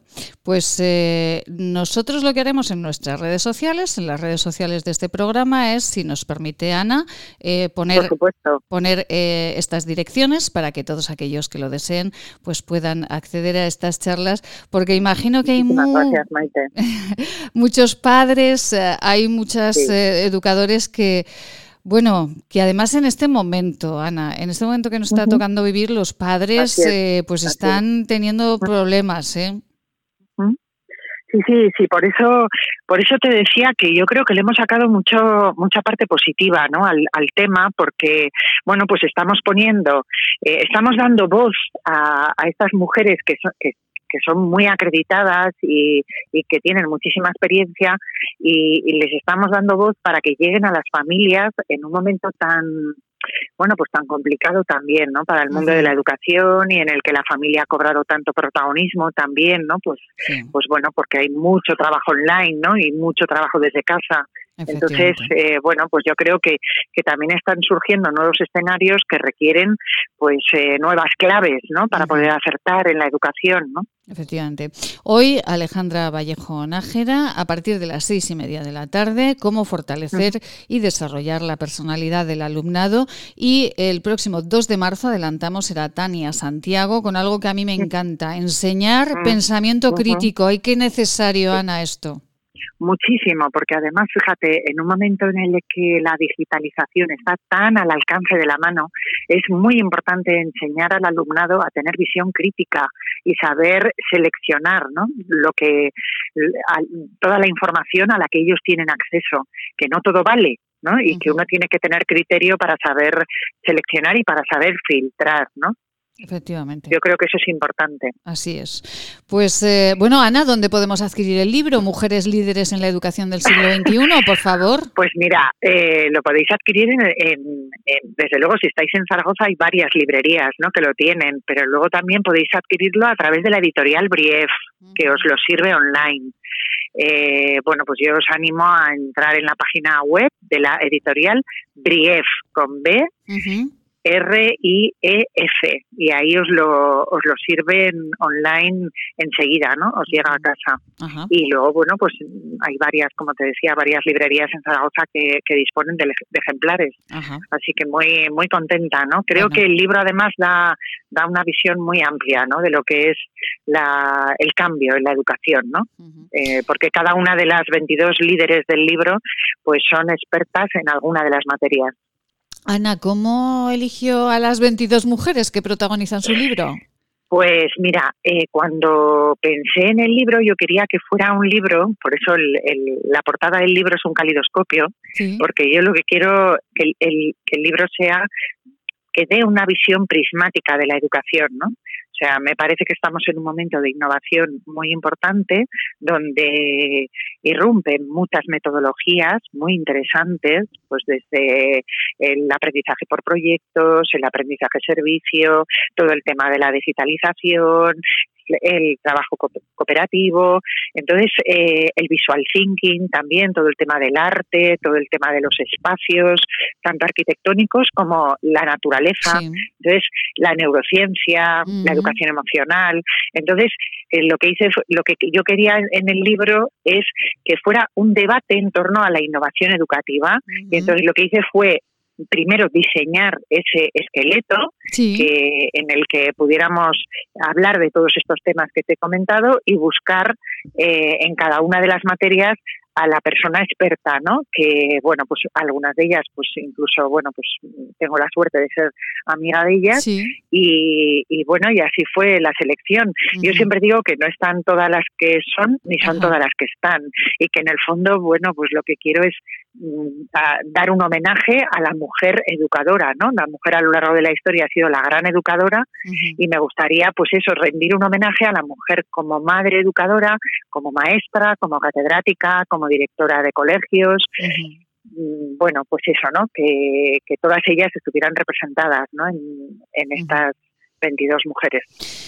Un ejemplo vale más que mil palabras, ha dicho en más de una ocasión Ana María Farré, eh, pues Alejandra Vallejo Nájera, Ana Pérez eh, Saitúa, eh, Montserrat del Pozo, Carmen Pellicer, Ana Julia Arancha Zendo, bueno, es que son, bueno, pues 22 eh, mujeres eh, magníficas eh, que, hablan del papel que desempeña la mujer en la, en la educación actual. Y esta tarde, a partir de las seis y media, Alejandra Vallejo Nájera, que les hablará de cómo fortalecer y desarrollar la personalidad del alumnado. No se lo pierdan, seis y media de la tarde.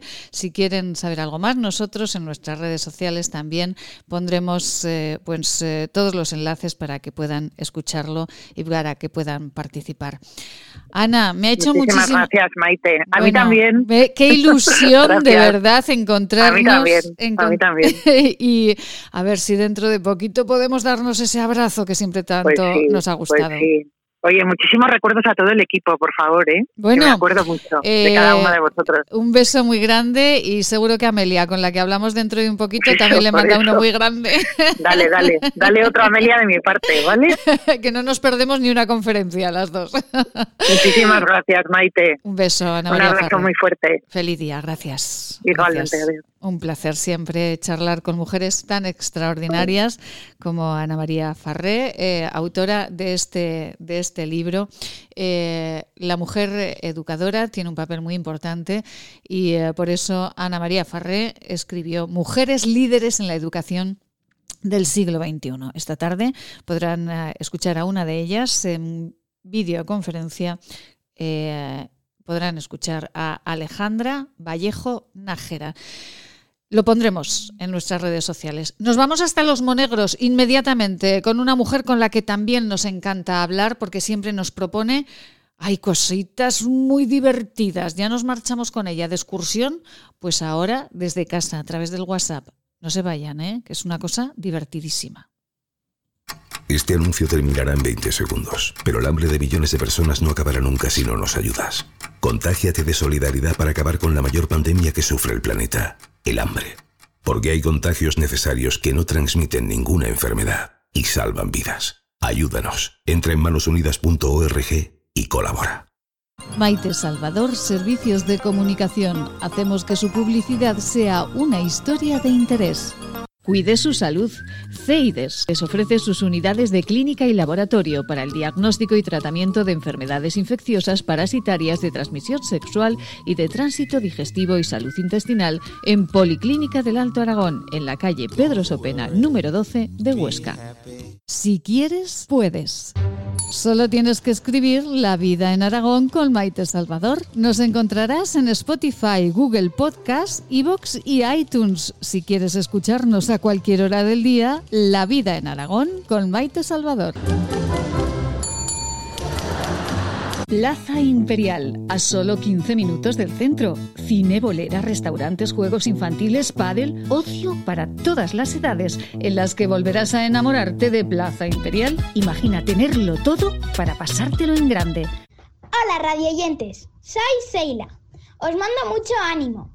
Hay que pensar que cada día que pasa es un día menos. Todos juntos lo superaremos.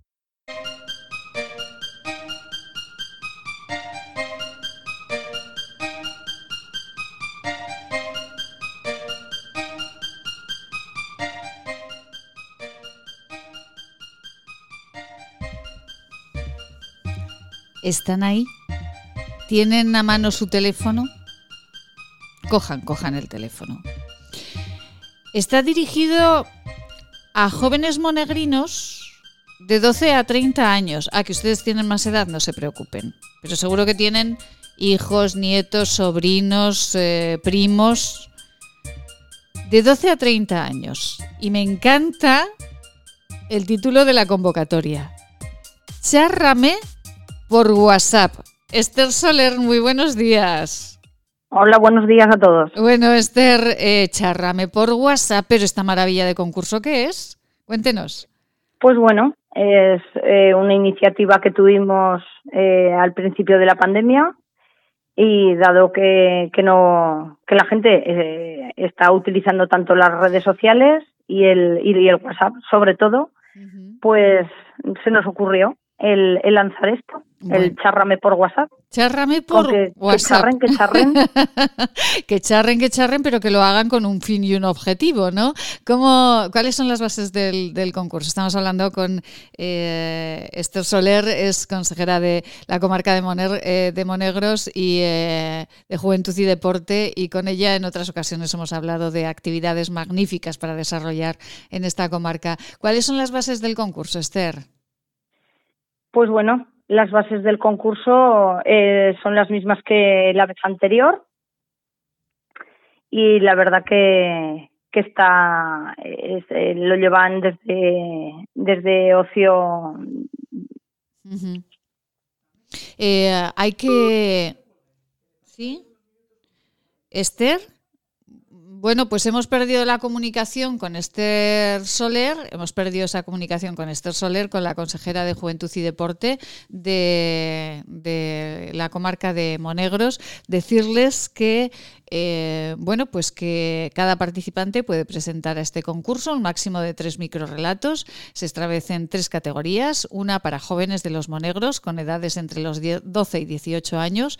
Eh, la categoría 2 incluye a las edades de 19 a 24 años y la categoría 3 es para jóvenes de los monegros con edades entre los 25 y los 30 años. Habrá un premio por categoría consistente en un cheque regalo de 100 euros para canjear en cualquier empresa de los monegros.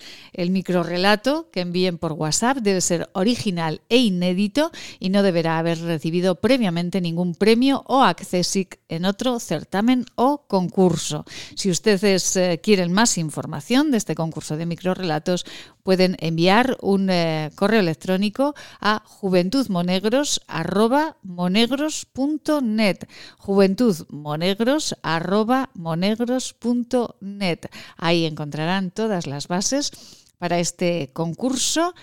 Chárrame por WhatsApp que convoca la comarca de Los Monegros. Eh, Amelita Rius, ¿dónde está Amelita? Escuchen, escuchen la canción.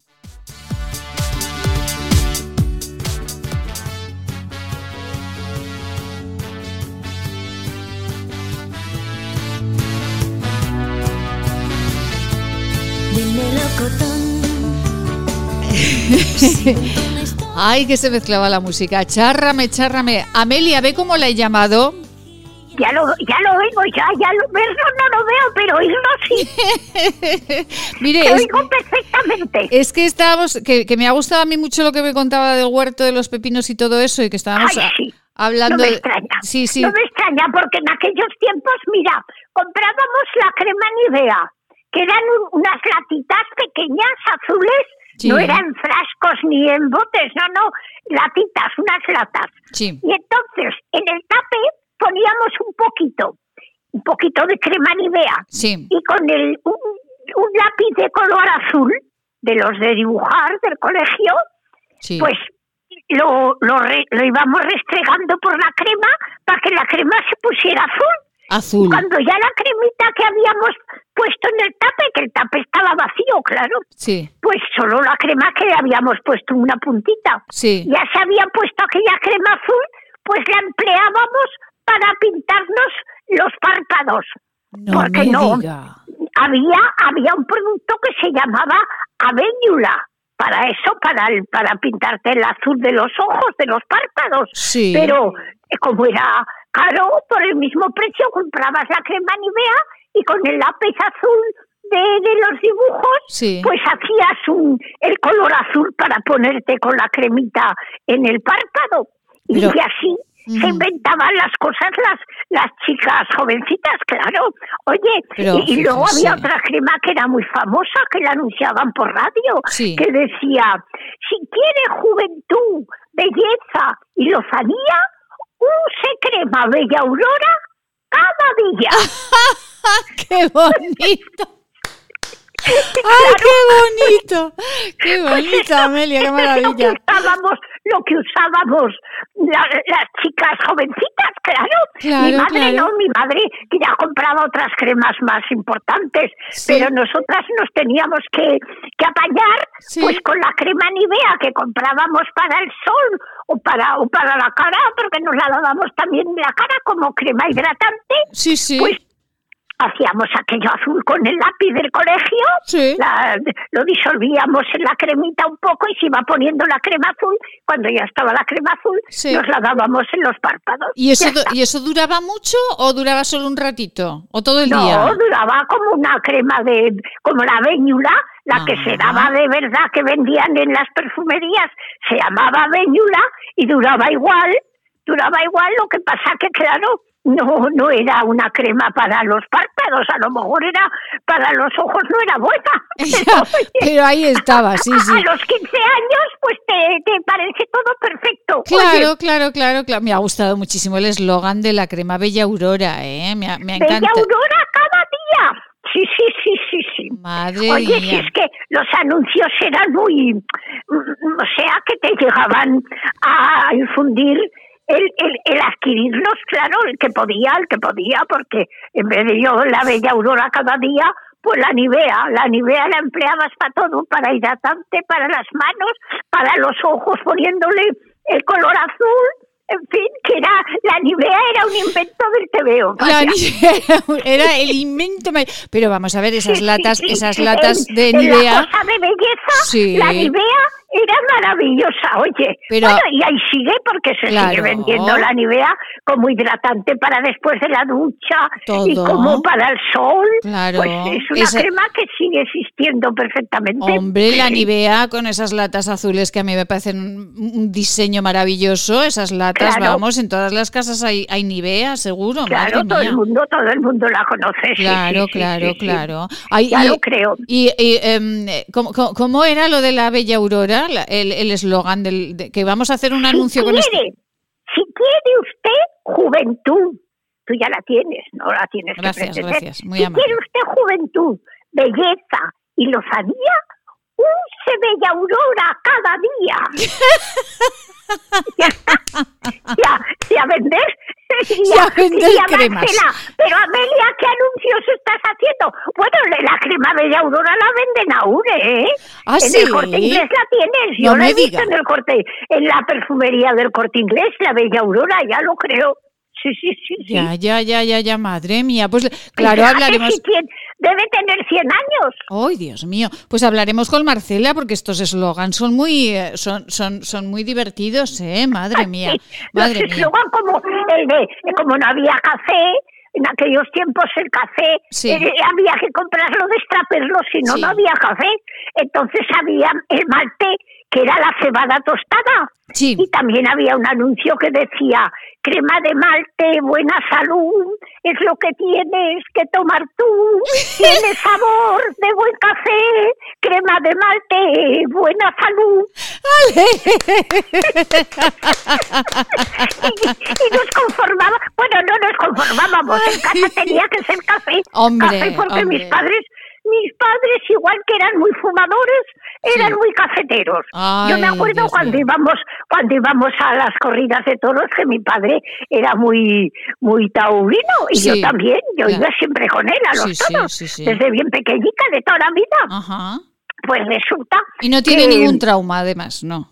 No, No, trauma ninguno, en- al contrario, me encantaba, ya lo creo, en los tiempos aquellos de Manolete, Carlos Arrufa, los Bienvenida, Luis Sí, Miguel sí, sí, Dominguín. sí, sí, madre bueno, mía. menuda. La historia menuda del época toreo. fue-. Menuda época fue aquella. Sí, sí, sí. Entonces íbamos a los toros y antes de, de la corrida, papá se iba fumando su puro, claro, como estaba mandado, Claro. y entrábamos a un café, a tomar un café, café Claro. sin azúcar.